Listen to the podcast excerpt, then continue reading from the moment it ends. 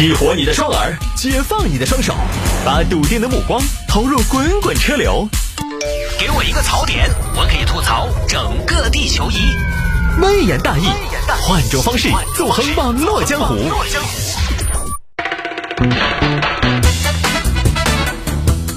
来，欢迎各位继续回到今天的微言大义。上面一小节说了，巴中一个卖酒的小赵啊，工作了将近一个月时间吧，道歉公司三千多块钱。他里边有一个非常重要的考核，就是他在微信上呢，首先在群里边的工作动态每天没有回复够十条，然后差一条呢，好像是扣十块钱。另外就是微信好友，按道理来说，按照公司的规定，他应该在二十八天时间里每天加十个人，加满二百八十个微信好友。少一个扣十块，他这一项呢扣了两千。刚刚我就趁此机会说了一下我的微信号，我们这儿呢没有这个考核啊，没有这个考核，但确实呢，你看刚才有听众朋友说，我也是做销售的，工作需要，我们也是规定每天朋友圈和微信添加，但是私人号呢从来不要求，都是办的专门工作号，一直强调公司分开。所以微信这个东西呢，大家有的时候可能也嫌弃啊，也嫌弃你的微信朋友圈里边全是广告，或者说是各种各样的公司的营销。那个确实有点分不开，确实有点分不开，都是打工人，你说哪个又好容易，对不对？哪个哪个又想一天没得事，无事把发些那些有的没的东西？好了，就不多说了啊，也能理解大家。嗯，我现在微商啊，加微信的呀，发广告的我都能理解，因为这些事情我都要干啊。来，有听众朋友说摆下这个事情，病人手术中，医生跑了，这个事情发生在安徽六安，六安这儿一个丁大姐，丁大姐前段时间检查出了。卵巢囊肿到了当地一家医院，医生，这种情况怎么办呢？啊，你这个很正常，没问题啊，做个手术的事儿啊，手术啊，需不需要转院？需不需要去华西啊？去什么华西啊？多大事儿去华西？卵巢囊肿小手术，这个不需要转院的，我们这里就能做。当然，也主要看你们自己的意愿。大医院有大医院的好嘛？啊，大医院你像它有很多优点，比如说排队长、床位少、态度差。吃个饭都跟打仗一样，哎，这些都是大医院的优点吗？老公，你觉得呢？呃，我觉得要不就在这儿吧。我觉得刚才这个谢医生他说的对啊，这儿离家也近，我来来回回也比较方便嘛。要送饭什么的，照顾你都好。对的，做手术方便最重要了。好，在这儿做了。老公，我进去了。老婆没事，我等你啊。哎，大姐没事啊，这个小手术，我这么多年经验了，没问题。他去开刀也开了，主刀医生呢突然不会了，切开我看看啊！哎，哎，来把肠子捞起来我看看，这么大一脯啊！我看看这个，咦，但是但是这个怎么？这个我看一下来，医生爪子了？啊，没事没事没事你好好躺着啊。哦。哎，不对呀！我记得这个位置，它应该本来这个地方应该是个蝴蝶结的，你这怎么是个温莎结呢？啥子意思啊，医生？呃，没什么意思，没什么意思啊，你躺着。我看你这个嘞，我看，哎，平移上移，平移上移，平二上移。医生，你在打毛线吗？你平移上移的，平移上移的。没没没，你不管啊！我看哈，我看这个。医生，好久开始切哦？哎，你等一下，我得观察观察，我看看啊。我看你这个这个地方，嗯，我这个地方应该是，哦，这个地方是肠子，啊，小肠啊，这是小肠，这是大肠，十二指肠，香肠。我看看你这个怎么弄呢？你这从这儿绕过去，然后再转回来，再这么兜一把。医生，你要说啥子啊？哎呀，不是，你这个下水啊，啊，不是，你这个腹部啊，哎呀。哎，不行，别别别别，不行不行，啥子不行？我我做不了，做不了。啥子叫做不了？就你这个成年脸，这给我整不会了。那咋个办呢？啥子叫整不会了？你说你这刀也给我开了，肚子你也划了，划开你又不会了。你不是说的小手术的吗？哎呀，你你这个小归小，但是五脏俱全，你知道吗？比较复杂，得转院。那我现在开肠破肚，我咋个转呢？没事我找幺二零啊，我我先出去安排。没事这个，呃，你放心，你放心，幺二零我熟。哎，哎呀，然后冲出去啊！医生冲出去了，手术做到半中了要冲出去。医生，医生，手术怎么样？呃，家属现在还没结束啊，我们接下来安排转院。那怎么要转院了呢？你老婆这个情况比较复杂，你要做好准备。我我我要做好什么准备？医生，你跟我说说呀。来不及解释，你进去看看吧。这边家属进去一看，肚子都还破起的。老婆，老婆，老婆，你怎么了？老婆，老公，你不要看，不要看，我现在不好看。不，我要看，我要看，我就要看。啊，这么血骨淋荡的，哎呀，不行，我晕血。怎么回事？医生，怎么回事？怎么只管花不管缝吗？缝不了了，哥。谢医生说了，我们这儿做不了，现在马上准备转院。那割都割开了，转院呢？哎呀，家属，手术它很多时候是打开了才晓得咋回事，对吧？你要冷静。我怎么冷静啊？之前没听说什么肠粘连呢。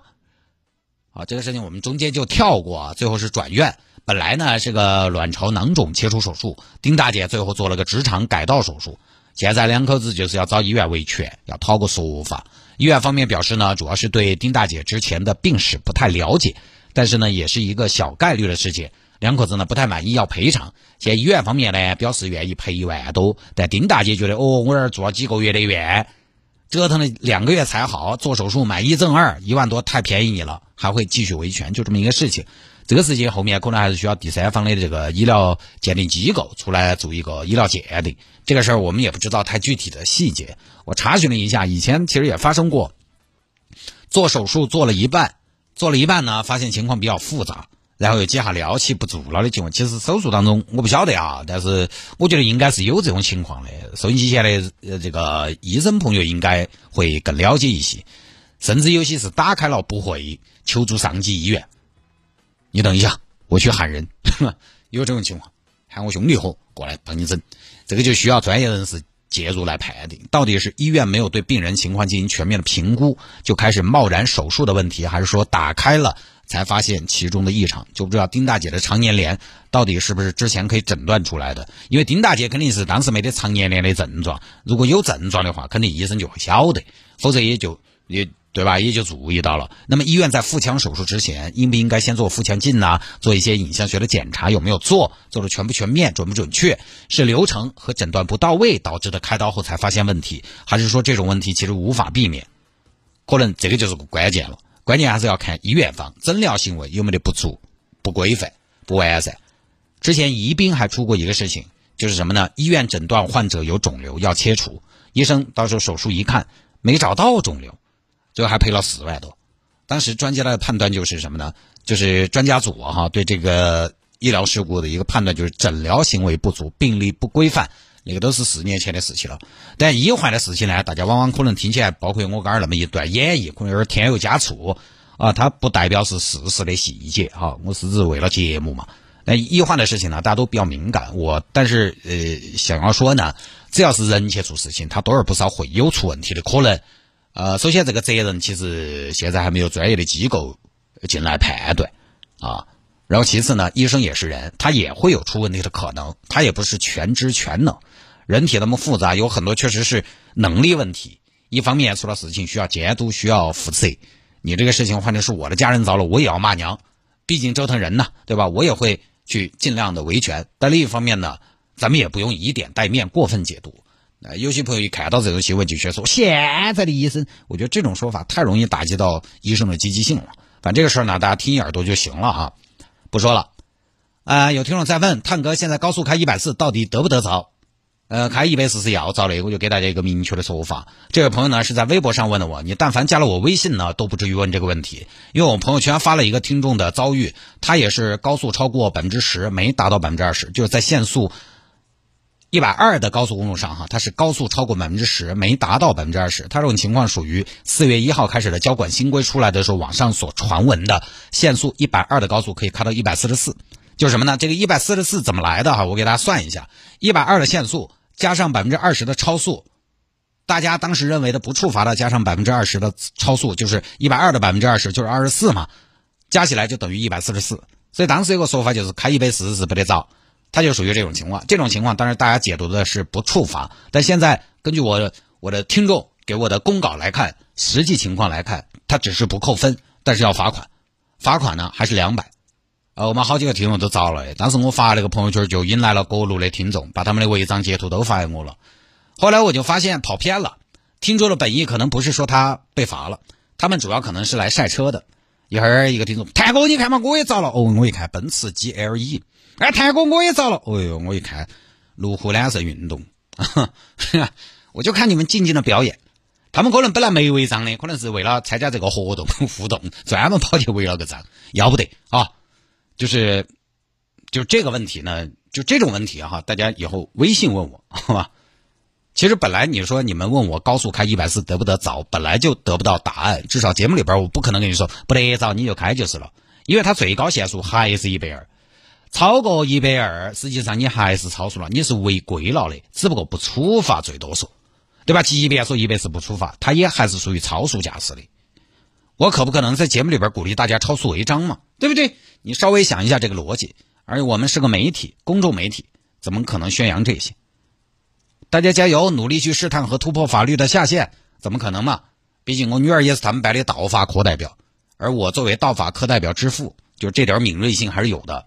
呃，这是我们家的家风 传承，所以就不要问了，老老实实按照限速开。现在油价那么贵，开一百二能卖到哪儿去嘛？你实在觉得慢嘛，你开个一百二十五嘛，问题不大嘛。因为表显和实际时速还有误差，一般表显会比实际时速快一些。没法跟你明确啊！中国这么大，你各地高速路限速标准也不一样，规矩也比较复杂。与其研究那么多，累不累？不如就按照限速来跑。好了，不说了，今天节目就到这儿，拜拜。